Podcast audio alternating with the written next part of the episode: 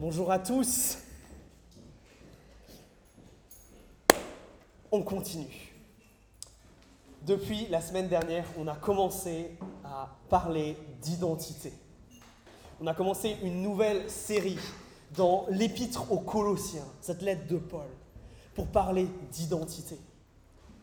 Jusqu'au mois de décembre, on va essayer de répondre à deux questions. Qui sommes-nous? En tant que chrétien, c'est quoi un chrétien? Qui sommes-nous? Deuxième question, qui est ce Jésus? Les chrétiens, on prétend avoir fait une, rencontre avec ce Jésus qui, a transformé nos vies. Mais c'est qui ce Jésus? Et au travers de cette, épître, eh bien, c'est des questions auxquelles euh, on va répondre et je vous propose d'ouvrir du coup vos Bibles à Colossiens chapitre 1. Si vous n'avez pas de Bible, il y en a à l'entrée. Si vous n'en possédez même pas vous-même, vous pouvez même la garder après coup. Vous pouvez te regarder sur votre téléphone, mais prenez le texte devant vous. Et pendant que vous le cherchez, Colossiens chapitre 1, je veux vous rappeler un peu ce dont on a parlé la semaine dernière. La semaine dernière, on a vu l'introduction de cette lettre. Et Paul, il dit quelque chose d'important là-dedans. Il n'appelle pas les chrétiens des chrétiens ni des croyants, il les appelle des saints, vous vous rappelez? Des gens mis à part. Des gens qui forment une famille sainte, une famille spéciale, une famille pas comme les autres. Alors, une famille certes, parce que c'est composé de gens euh, eh ben, différents, on ne s'est pas choisi les uns les autres, mais qui ont été rassemblés parce qu'un jour Jésus-Christ a transformé leur vie. Une famille, mais sainte, mise à part, c'est le sens de ce mot-là. Mise à part dans un objectif, que dans nos vies, la priorité numéro un, ça devienne Dieu. Dans tout ce que nous faisons, dans tout ce que nous disons. Et surtout en tant qu'Église, que notre priorité devienne de glorifier Dieu en faisant des disciples de Jésus-Christ. C'est-à-dire en amenant des gens à connaître qui est ce Jésus. Et on a lu que l'éthique de cette famille, elle était dominée par deux mots, vous vous rappelez? Paix et grâce. Les chrétiens, ça doit être des gens qui, sont prêts à pardonner, qui sont prêts à rechercher la paix, qui sont prêts à offrir grâce, un pardon immérité, même quand on nous a fait du mal. Et je vous propose que nous lisions la suite, verset 3. Nous rendons grâce à Dieu, le Père de notre Seigneur Jésus-Christ et nous prions sans cesse pour vous. Nous avons en effet entendu parler de votre foi en Jésus-Christ et de l'amour que vous avez pour tous les saints. Je m'arrête là. Paul ici, il assure ses lecteurs qu'il prie sans cesse pour eux. Alors ça ne veut pas dire qu'il est toute la journée en étant en train de faire ce qu'on vient de faire à l'instant, en train de dire euh, Seigneur, je te prie pour les Colossiens, etc. Non, non, non. C'est que régulièrement il prie pour eux. Régulièrement il les a à cœur. Régulièrement il se sent poussés par Dieu à, demander à ce que lui les bénisse. Et Paul leur dit quelque chose d'intéressant. Le verset 4, il ne vous fait pas penser au verset 2. Paul, il leur dit, en fait, ce que je vous souhaite là dans cette intro de lettre, euh, bah, a priori, vous le vivez déjà. Vous avez une sacrée bonne réputation, en fait, euh, les chrétiens de Colosse. J'entends dire, j'entends parler de, votre foi ou de votre fidélité à Jésus-Christ. J'entends parler de, de cet amour que vous avez les uns pour les autres. Et ce mot amour, ce n'est pas la première fois qu'on le rencontre. si vous étiez là cet été, euh, vous vous rappelez peut-être, on a parlé du, livre des actes et on avait vu euh, cette première église et ce qu'elle vivait. Et on a vu qu'une des choses qui était absolument incroyable, c'était la manière dont ils s'aimaient. Ils étaient prêts même à vendre de, ce qu'ils avaient pour être sûrs que leurs frères et sœurs ne, ne manquaient de rien. Et là, c'est la deuxième fois qu'on voit cet amour radical. On l'a vu dans Actes à Jérusalem, maintenant on en entend parler à Colosse. Et ça, c'est important. Parce que ça veut dire que quand Paul, euh, il souhaite ces choses-là, de la grâce, de la paix, de vivre ces choses-là, c'est pas juste un encouragement. C'est quelque chose qui se vit vraiment, en fait. C'est pas juste essayer et vous y arriverez peut-être. Non, non, non, non. A priori, c'est des choses qui se sont vécues et qui doivent se vivre. Et quand on réalise ça, on se dit, mais ça c'est un sacré problème. C'est un sacré programme. Comment on va réussir à, s'aimer de cette manière? Comment, comment on peut vivre ça? Comment on peut vivre cette grâce, ce pardon, cet amour? Alors qu'on est si différents. Et je suis sûr que c'est aussi la, la, question que se posait euh, cette jeune église de Colosse. Et Paul va leur expliquer ça. Paul va essayer de leur expliquer ça. Pourquoi ça se passe? Et regardez, c'est le verset 5. Et ce verset-là, on va, on va camper dessus, on va se poser dessus pendant un petit moment. Là. Paul continue en disant, à cause de l'espérance qui vous est réservée dans les cieux, espérance dont vous avez entendu parler précédemment par la parole de la vérité, la bonne nouvelle. Alors cette phrase, elle est compliquée. Alors le, premier mot que vous avez, c'est peut-être à cause, ou en effet, ou ces choses-là sont fondées. Paul essaye de leur expliquer, là, ce que vous faites votre manière de vous aimer, ça vient de quelque part. Et il dit deux choses. Un, ça vient d'une espérance. On va voir ce que ça veut dire dans un instant. Et cette espérance vient elle-même d'un autre truc que Paul appelle la parole de vérité, la bonne nouvelle ou l'évangile. Et c'est ce dont on veut parler aujourd'hui. Cet évangile qui est à la base de tout le reste. Paul est en train de dire, évangile vous donne de l'espoir, espoir, c'est ça qui vous fait agir de cette manière. L'évangile, c'est la chose centrale au christianisme. C'est une des choses les plus importantes. Et Paul veut leur faire comprendre que ce qu'ils vivent là, c'est à cause de ce truc qui s'appelle dans vos traductions soit la bonne nouvelle, soit l'évangile. Alors on va commencer par définir ce que veut dire ce mot-là. Ce mot évangile, c'est un mot grec. En français, ça veut dire bonne nouvelle. Et c'est pas juste euh, dit pour euh, quand euh, bah, j'ai une bonne nouvelle, je viens d'être papa, non. Ce mot bonne nouvelle, il est très spécifique à l'époque. On en parle soit pour parler justement de la naissance d'un personnage ultra important, par exemple le fils de l'empereur romain. Ou on en parle quand on a gagné une bataille militaire absolument difficile. Ou encore chez les juifs dont est issu Jésus, dont est issu Paul, celui qui écrit cette lettre-là. La bonne nouvelle a un autre sens. On nous parle d'un temps de bonne nouvelle dans l'Ancien Testament. Un temps où un moment les choses vont changer. Les choses vont changer radicalement. Les prophéties de l'Ancien Testament parlent de ça. Il y a un moment là où l'histoire va se transformer. Et l'histoire va se transformer sur deux points. La bonne nouvelle, elle va toucher à deux choses. Un, tout le monde va avoir accès à Dieu. Si vous étiez là cette semaine en GDM, on en a parlé. Par Jésus-Christ, c'est ce qui s'est passé. Avant, il y a cette logique de chaque territoire, bah, il y a une population dessus. Et Dieu, c'est le Dieu de ces gens-là. Et dans l'Ancien Testament, c'est ce qu'on voit. Dieu, c'est le Dieu des Juifs. Mais à partir de Jésus, ces barrières, ces frontières, elles éclatent. Et Dieu devient le Dieu de tout le monde. Deuxième chose, le problème du mal. On vit dans un monde qui est ravagé par le mal. Et l'Ancien Testament dit ça. Quand il y a la bonne nouvelle qui arrive, ce problème du mal-là, il commence à se résoudre. Il y a des choses qui commencent à changer. Et du coup, l'accomplissement de cette bonne nouvelle, ce que, nous croyons, c'est que cette bonne nouvelle, c'est ce qui est arrivé avec Jésus. Et si je devais donner une définition très très simple de ce que c'est cette bonne nouvelle et cet évangile, définition qu'on va approfondir dans les semaines à venir, mais on peut résumer les choses comme ça. L'évangile, c'est la venue et c'est l'œuvre de Jésus. Tout ce qui concerne Jésus, là, c'est cette bonne nouvelle.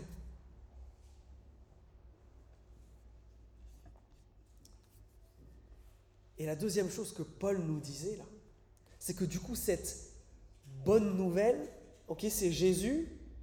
Et ça, ça c'est censé donner de l'espérance. Vous vous rappelez, c'est ce qui était euh, marqué au tout début du verset 5.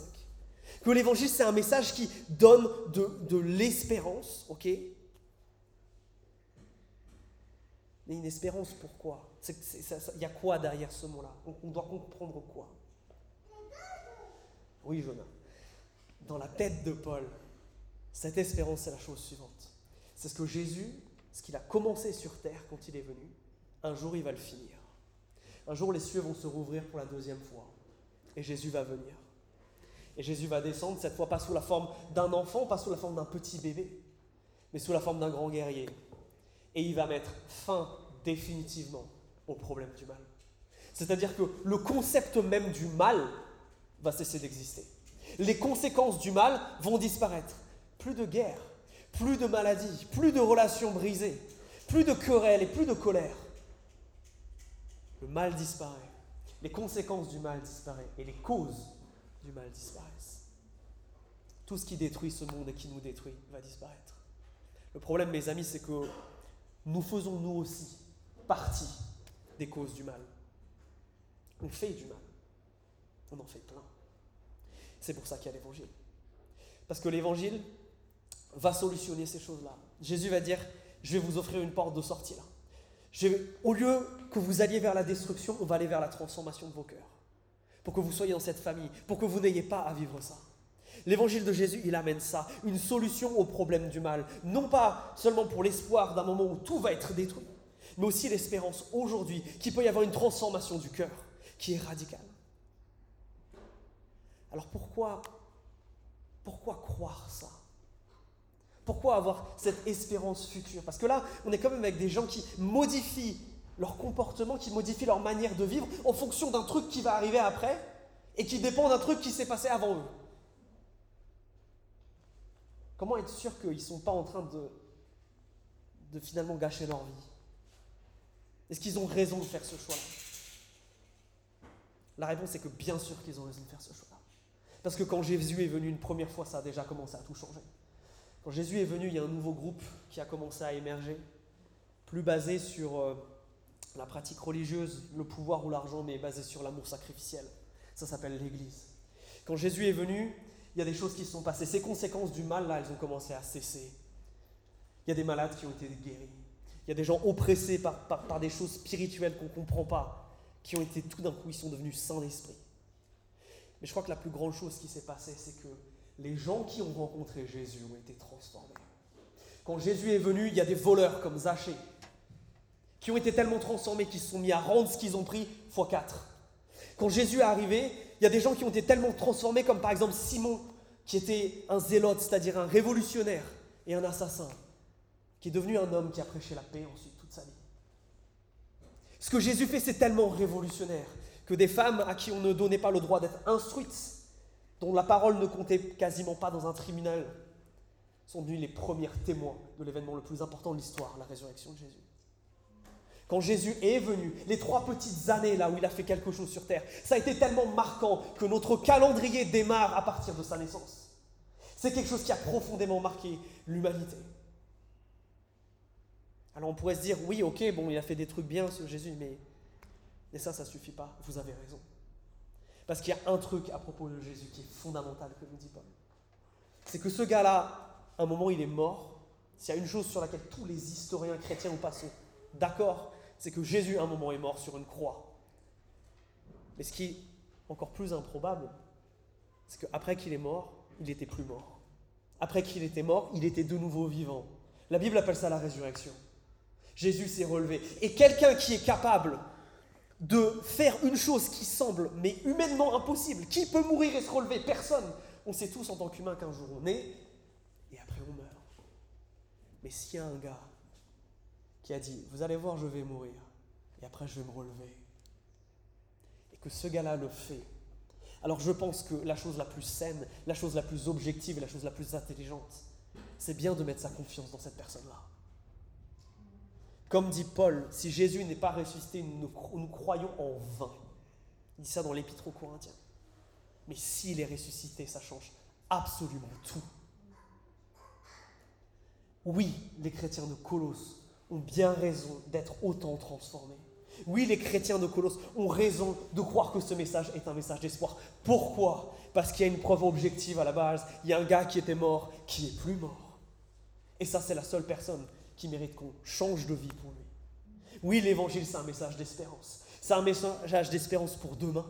Que tout ce mal va s'arrêter, mais qu'il y a des conséquences aujourd'hui. Parce que c'est ce que Paul était en train de leur dire. Votre changement, votre amour les uns avec les autres. Il vient du fait que vous ayez cette espérance, qui elle-même vous a été communiquée par cet évangile.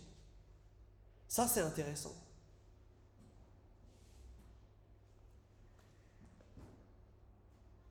Leur manière de se comporter ne dépend pas de leurs circonstances présentes, ne dépend pas des autres, elle ne dépend pas de ce qui se passe, elle dépend de quoi? Elle dépend de cette espérance, elle dépend de ce qui va arriver après. Ils vivent dans le présent comme ça sera dans le futur.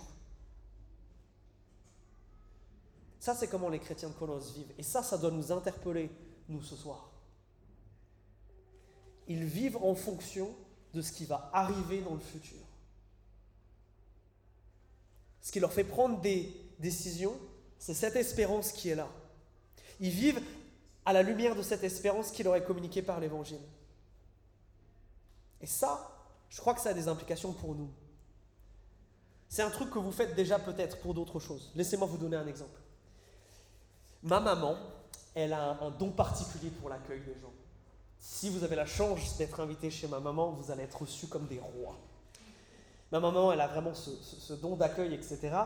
Mais derrière ça, dès qu'on devait accueillir du monde, c'était le branle-bas de combat à la maison. Ma chère sœur et moi euh, devions aider à tout préparer. Et il y avait intérêt à ce que la maison soit nickel, que les chambres soient, soient faites, que tout soit nickel. On commençait à changer notre emploi du temps, on commençait à changer notre manière de vivre en fonction de ce qu'on savait qui allait arriver, c'est-à-dire des invités. Et c'était pas que un petit peu, parce que après, vu que la maison était propre, attention, on n'avait pas intérêt à la salir. On vivait à la lumière de ce qui allait arriver. C'est exactement ce qui se passe dans ce texte. C'est exactement ce que Paul est en train de leur dire.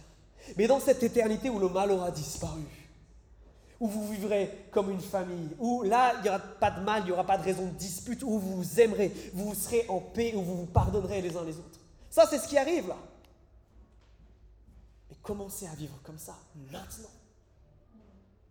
Maintenant, ça commence l'éternité. Le problème, c'est que dans nos mentalités, parfois, on pense que cette vie en tant que chrétien, c'est quelque part la salle d'attente avant d'entrer dans, le spectacle et dans la chose géniale que sera l'éternité avec Jésus-Christ. C'est faux. Ce n'est pas une salle d'attente. C'est plutôt une salle de gym où on apprend à courir, on apprend à se développer pour pouvoir justement ensuite courir un marathon. C'est une salle de sport, pas une salle d'attente.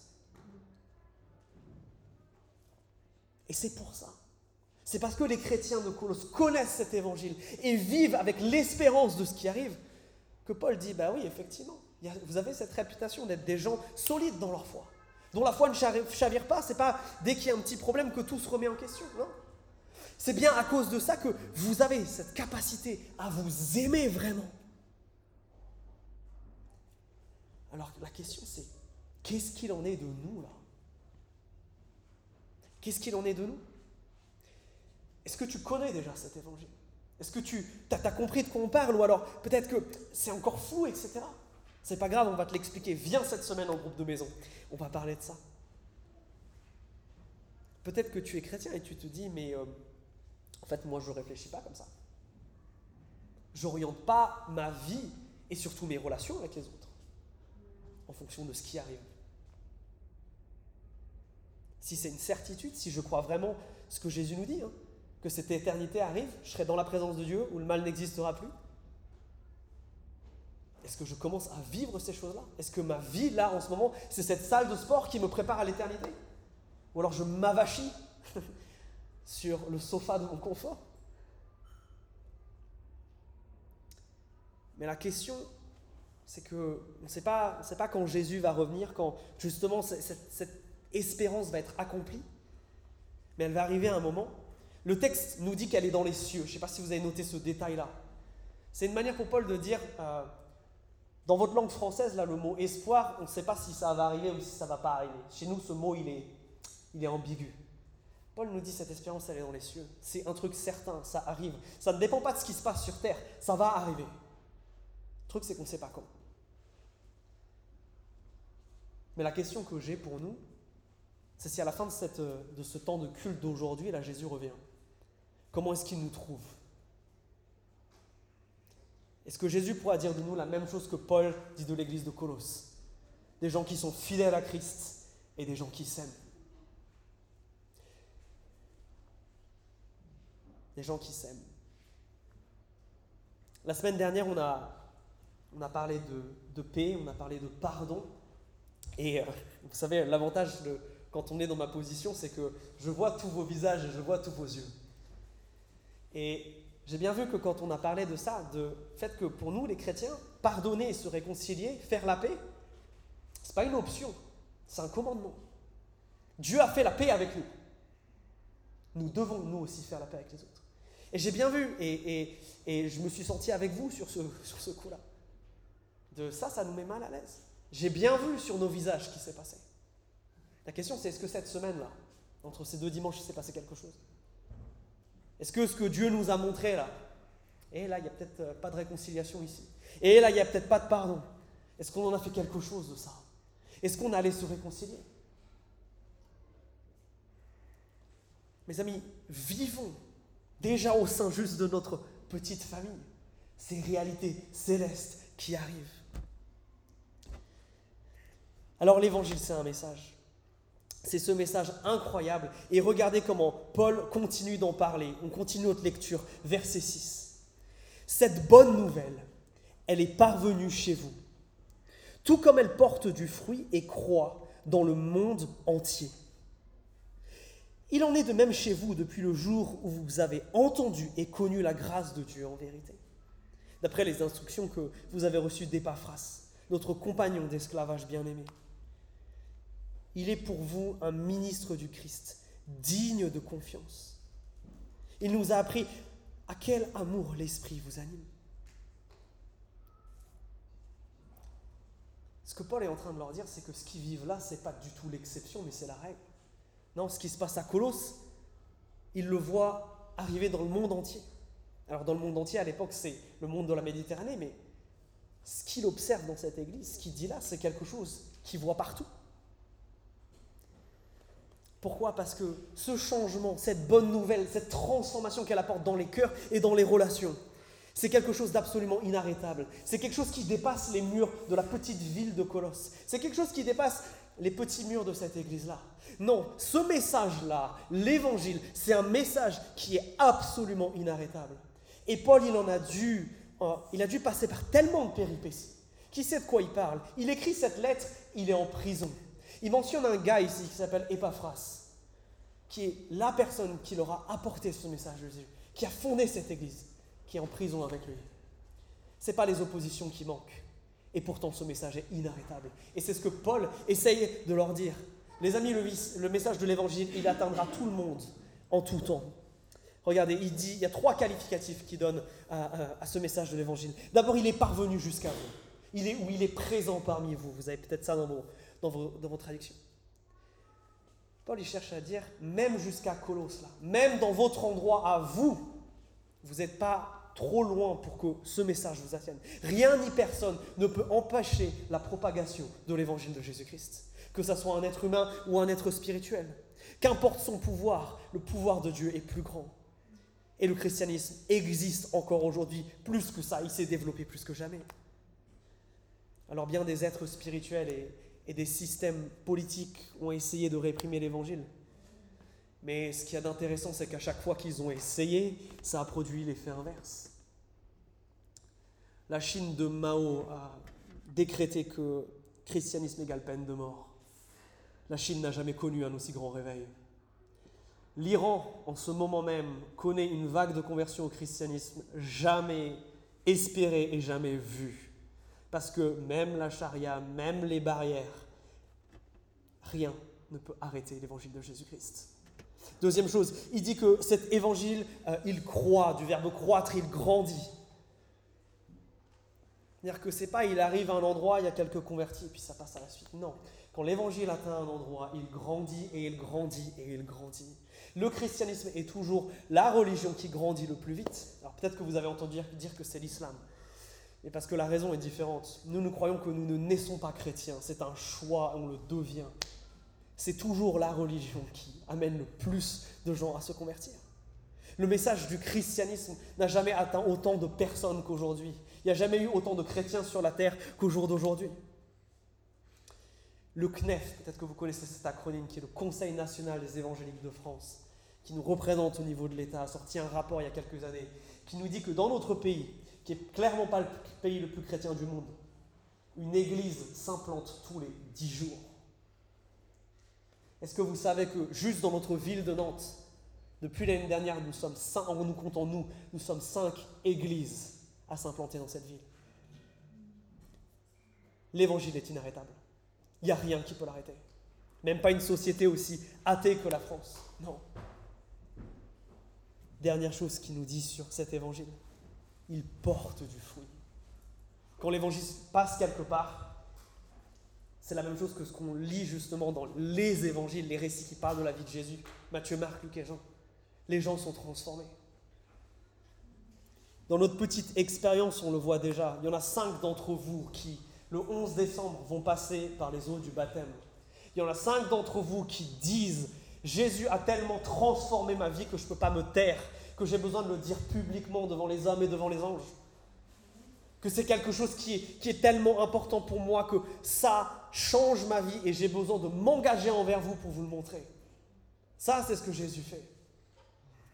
Cette semaine et la semaine dernière, je suis passé euh, euh, dans les groupes de maison et vous vous rappelez peut-être qu'on s'est posé une question en introduction qui était euh, comment est-ce que vous avez vu Dieu agir au travers de votre groupe de maison cette dernière année? Et vos réponses sont toutes les mêmes. J'ai trouvé une communauté, je vis ma foi, je grandis. Certains d'entre vous nous ont fait part de guérison, d'autres de victoire contre le péché. Quand l'évangile arrive, il agit. Pourquoi? Parce qu'il y a un Dieu inarrêtable qui est aux commandes. Ce message de la bonne nouvelle, il ne s'arrêtera pas. Mais comment on jongle avec l'idée que je suis en train de vous, peindre une, image de l'évangile absolument extraordinaire. Bah, La réalité de la France, c'est qu'on est le troisième pays le plus athée au monde. Comment on, réconcilie tout ça? Comment, comment ça, ça marche ensemble? Eh bien parce que Dieu n'a pas décidé de faire les choses tout seul. Décidé de nous impliquer. Parce que l'évangile, c'est un message qui doit se proclamer, où Dieu veut nous utiliser, où Dieu ne fait pas les choses, où il écrit les choses en grand dans le ciel, et c'est fini. Non. Il décide de nous utiliser, nous, et il respecte notre libre arbitre. Et ces deux choses font qu'il y ait une forme de limitation à ça. Et regardez, regardez la fin du verset 6. Qu'est-ce que. Quand, ça s'est passé, cette transformation-là? Quand les choses ont, ont commencé à bouger à Colosse? Quand ils ont entendu et quand ils ont connu la grâce. Hmm. Quand ils ont entendu et connu la grâce. Ça, ça veut dire deux choses. Ça veut dire que, un, il y a notre responsabilité de parler pour que les gens entendent. C'est ça que Paul ensuite nous parle de, de ce gars-là au verset 7 et 8 de Epaphras. Epaphras, il a compris que ce message-là, il est tellement important qu'il allait consacrer sa vie à le dire, et ça l'a même amené en prison. Mais Epaphras, il est prêt à faire ça parce que ce message, il porte vraiment du fruit. Ce message-là qu'est l'évangile, il transforme vraiment des vies. Ce message, il doit être entendu. Et ça, ça veut dire, mes amis, que nous devons parler, que nous devons le proclamer. Et je vais attirer sur votre chose, sur, euh, votre regard sur une chose. Qu'est-ce qui doit être entendu? Là, on nous dit euh, la grâce, on nous parle de la grâce de Dieu en vérité. Entre guillemets, c'est un synonyme de l'évangile ici. On ne nous dit pas ton témoignage personnel. Pourquoi je vous raconte ça? Parce que si vous êtes chrétien depuis un certain nombre d'années, vous avez entendu dire que pour parler de Jésus, il faut arriver à, parler de ce que toi tu as vécu avec lui. C'est une bonne chose. C'est pas, c'est pas mauvais fondamentalement. Mais ça, c'est pas proclamer l'évangile. ça c'est raconter ta vie. Et c'est de mettre toi à la place du héros, pas Jésus. Je crois qu'un des grands problèmes, il est là.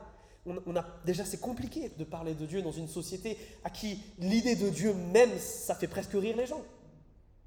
Mais si en plus, derrière, on arrive en racontant seulement nos petites vies, sans donner les mots qui, eux, ont le pouvoir de tout transformer, alors c'est normal qu'il ne se passe pas grand-chose.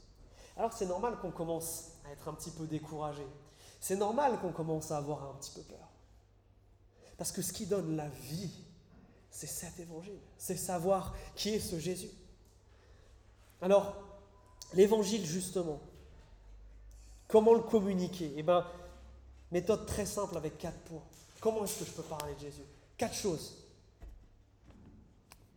Un, nous sommes aimés de Dieu. Il y a un Dieu qui existe et qui nous aime radicalement. Est-ce que vous vous rendez compte à quel point c'est fou ça? On se sent bien souvent seul dans cet univers. Pourtant, il y a quelqu'un qui nous aime. Et il nous aime radicalement. Le problème, c'est que toi et moi, nous péchons contre Dieu. C'est-à-dire que nous faisons le mal. Dieu est un Dieu bon. Et le mal ne peut pas rester avec le bon. C'est comme l'huile et l'eau, ça se sépare. Et ce péché-là, ce mal que toi et moi nous faisons, il nous sépare de Dieu. Et c'est un énorme problème pour Dieu.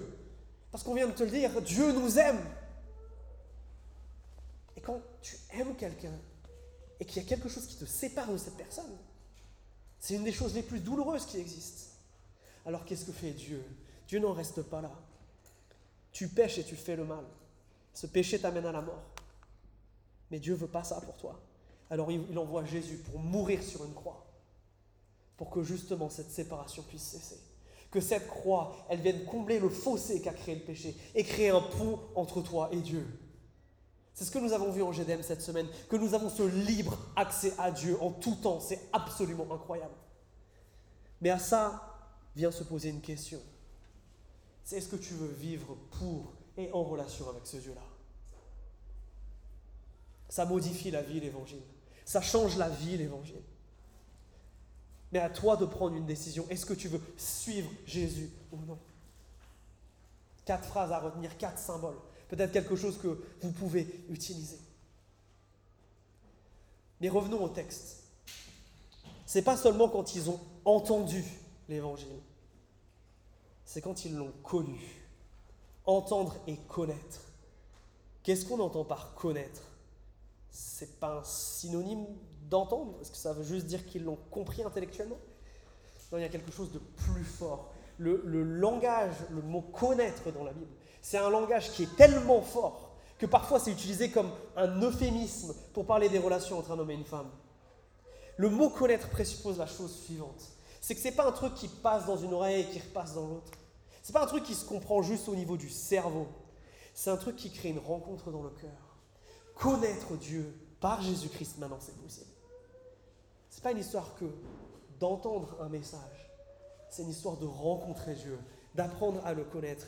Et j'aimerais que vous déculpabilisez les chrétiens par rapport à ça. Votre responsabilité, c'est de proclamer. C'est que la personne entende.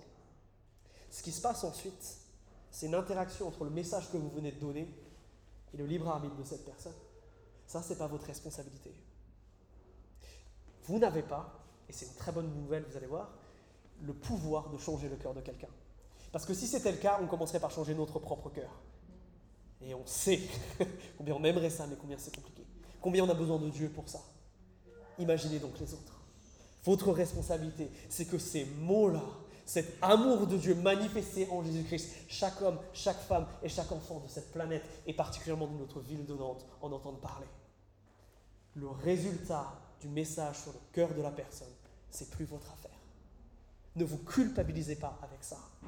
Parce que la seule chose que ça va faire, c'est que ça va vous donner de pas envie de le, ça va vous donner pas envie de le dire ce message. Ça va vous retenir. Et ça va empêcher justement cette puissance de Dieu de se manifester. Alors mes amis, si cet évangile, il a le pouvoir de faire ce qu'il est capable de faire, si c'est Dieu qui change les cœurs et si ce n'est pas nous, si notre seule responsabilité, c'est d'ouvrir la bouche.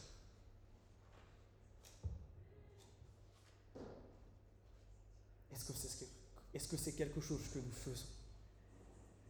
Est-ce que nous nous rendons disponibles pour proclamer l'Évangile? Est-ce que nous saisissons les occasions que Dieu nous donne? Parce que Dieu va nous les donner. Soyons très clairs là-dessus. Si Dieu, c'est son objectif, il va vous mettre, préparez-vous, dans des situations où vous aurez à dire ces mots-là. Et quand ça arrive, qu'est-ce que vous faites? Est-ce que vous appelez Dieu à l'aide? Vous dites, Seigneur, ça me fait peur, ça me terrifie, c'est dur, je ne sais pas quoi faire, mais, mais toi, viens, parle par ma bouche. Utilise-moi, je veux, je veux dire ces mots-là. Je ne sais peut-être pas bien comment les exprimer, mais, mais, mais, je veux les dire. Parce que c'est au travers d'eux qu'il peut se passer quelque chose dans le cœur de cette personne. Est-ce que c'est ça notre attitude? Ou alors c'est plutôt l'attitude de même pas regarder autour de nous si ces occasions se présentent? Est-ce que notre attitude, c'est pas plutôt parfois de, d'avoir tellement peur qu'on ne prie même plus pour ça? Mes amis, rendons-nous disponibles pour communiquer le message qui peut transformer des vies.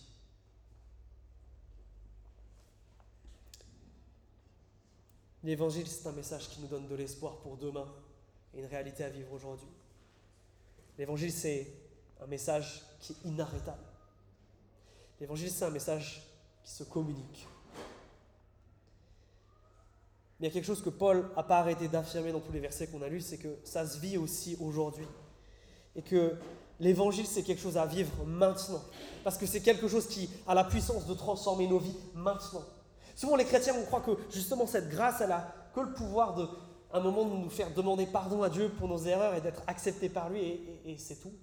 Alors que cette grâce, cet évangile, c'est ce que nous avons besoin maintenant. Et c'est ce que Paul n'arrête pas de dire. Pour vivre ces relations transformées, pour que les choses changent, c'est ça dont nous avons besoin. Et Paul continue. Tout ce discours-là va lui donner envie de, prier pour regarder verset 9. Paul dit ceci. C'est pourquoi nous aussi, depuis le jour où nous l'avons appris, nous ne cessons de prier Dieu pour vous et de demander que vous soyez remplis de la connaissance de sa volonté en toute sagesse et intelligence spirituelle, pour que vous vous comportiez d'une manière digne du Seigneur, afin de lui plaire à tout point de vue. Là, il y a quelque chose que Paul nous dit qui est tellement important sur vivre l'Évangile. Ça commence pas par le faire, ça commence par l'être. Ça commence par être et apprendre à connaître Dieu. Et après, ça se répercute en actes. Parce que sans l'un, l'autre ne vient pas. Sans connaissance de Dieu, je ne sais pas comment agir. Laissez-moi vous donner une illustration de ça. Euh, vous savez, mon métier c'est d'être pasteur, donc mon métier c'est d'étudier la Bible, je passe mon temps à faire ça. Et entre autres, les choses qu'on étudie en GDM, et euh, il y a un des GDM, et je ne nommerai pas cette personne, où il y a quelqu'un qui m'épate en permanence. Parce que cette personne, elle n'a pas eu l'opportunité comme moi de faire des années d'études de théologie, de se bourrer le crâne avec du grec et de l'hébreu. Mais pourtant, cette personne, de manière extrêmement naturelle, Dieu lui parle et elle comprend des choses dans le texte où moi, il m'a fallu des heures d'études où je suis passé par trois langages pour comprendre ce que ça voulait dire. Et, c'est quelque chose que je ne comprenais pas. Je dis, Seigneur, il y a quoi avec cette personne? Il y a des choses particulières. Et cette personne a dit la chose suivante. Tu sais, moi je ne connais pas grand-chose, mais je connais le cœur de Dieu. Ça m'a marqué sur le coup. Mais c'est en lisant ce texte que j'ai compris la puissance de ce que cette personne voulait dire. C'est qu'en connaissant le cœur de Dieu que tout le reste va découler. C'est que quand nous aurons cette connaissance de la volonté et de qui est Dieu, que les actes suivront. Le problème, c'est qu'on cherche souvent à faire l'inverse. On cherche à se dire, je vais me comporter bien. Et du coup, Dieu va m'accepter dans sa présence. Du coup, je vais aller à l'église. Du coup, je vais prier. Du coup, je vais aller vers Dieu. On fait exactement le mouvement inverse. C'est en essayant d'apprendre à connaître Dieu que tout le reste, tout le reste découle de ça.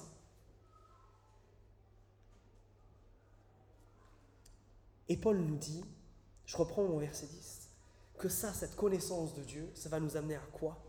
À nous comporter d'une manière digne du Seigneur. Cet amour dont on a parlé tout à l'heure. Et Paul va donner trois exemples. À quoi, ça ressemble concrètement de se comporter d'une manière digne du Seigneur? Il nous dit, un, pour que vous portiez du fruit, pour toutes sortes d'œuvres bonnes. Deux, que vous croissiez dans la connaissance de Dieu. 3.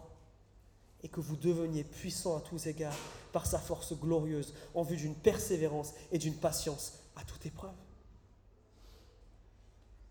Connaître Dieu pour lui plaire avec mes actes. Et il y a trois choses que nous dit Paul. Paul nous parle de bienveillance. Et il y a un frère qui m'a attiré sur ce mot cette semaine. Il a dit on sous-estime la puissance de ce mot. Bienveillance, ça veut dire veiller au bien. Ça veut dire s'assurer que le bien est fait, s'assurer que les autres et que moi je fais le bien. C'est exactement ce qu'on a lu il y a deux semaines en GDM. Encourageons-nous à l'amour et à toutes sortes d'œuvres bonnes. C'est ce que nous dit Paul ici. Cet évangile, connaître Dieu, c'est ça qui va être le moteur, qui va ensuite nous permettre d'agir comme Dieu veut que nous agissions.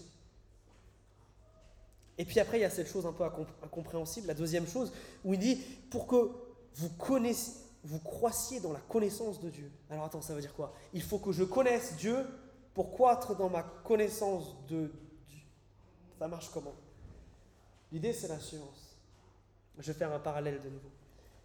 Quand tu aimes quelqu'un, tu as envie de connaître cette personne. Et plus tu découvres des choses sur cette personne, plus tu as envie de la connaître. Et donc plus tu apprends de choses. Et plus tu as envie de la connaître. Qu'est-ce qui se passe là? Un cercle vertueux. Ce que nous dit Dieu, c'est en apprenant, en nous approchant de Dieu, en apprenant à le connaître, qu'est-ce qui va se passer? On va avoir envie d'apprendre à plus le connaître. Qu'est-ce que ça, ça va entraîner? Des œuvres bonnes. Qu'est-ce que ça, ça va entraîner? De l'amour. Dernière chose. Ce verset, on nous parle de persévérance. C'est en connaissant Dieu, c'est en le cherchant lui que je vais avoir la force pour tout ce qui est difficile. Je sais que certains d'entre vous passent par des véritables épreuves en ce moment-là, de persévérance, de patience, où c'est pas facile. Croyez bien, pour les chrétiens de Colosse, il n'y avait pas la loi de la laïcité qui les protégeait. Bien plus compliqué pour eux. Pourtant, ils ont tenu. Pourquoi? Parce qu'ils étaient centrés sur cet évangile. Parce qu'ils voulaient vivre cet évangile. Ma question, c'est dans ce qui te bouffe en ce moment, ce qui te demande d'être patient, dans ce qui te demande d'être persévérant, dans cette lutte que tu as en ce moment, est-ce que ton attitude, c'est de courir à Dieu? Est-ce que ton attitude, c'est d'aller à l'évangile?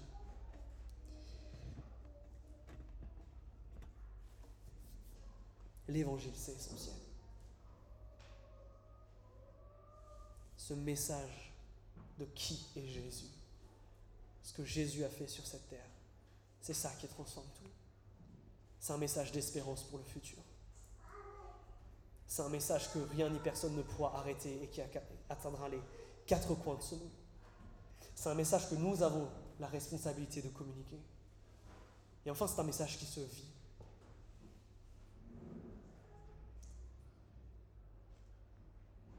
Et ce message de l'évangile, il a entraîné euh, les premiers chrétiens à écrire un truc qui s'appelle le credo. Credo en, latin, ça veut dire je crois. À résumer finalement ce que dit l'évangile et quelles sont ses conséquences en un truc, en un document. Et je vous propose que maintenant je vais le lire.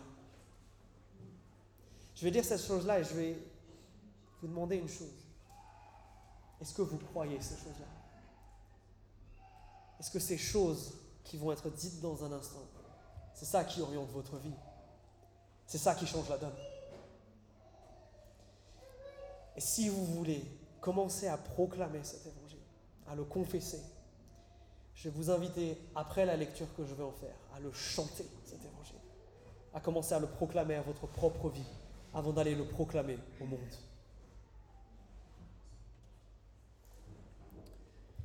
Je crois en un seul Dieu, le Père Tout-Puissant, Créateur du ciel et de la terre. Je crois en Jésus-Christ, son Fils unique, notre Seigneur il a été conçu du Saint-Esprit et il est né de la Vierge Marie. Il a souffert sous Ponce Pilate. Il a été crucifié. Il est mort et il a été enseveli. Il est descendu aux enfers. Le troisième jour, il est ressuscité des morts. Il est monté au ciel. Il est assis à la droite de Dieu, le Père Tout-Puissant, d'où il viendra pour juger les vivants et les morts.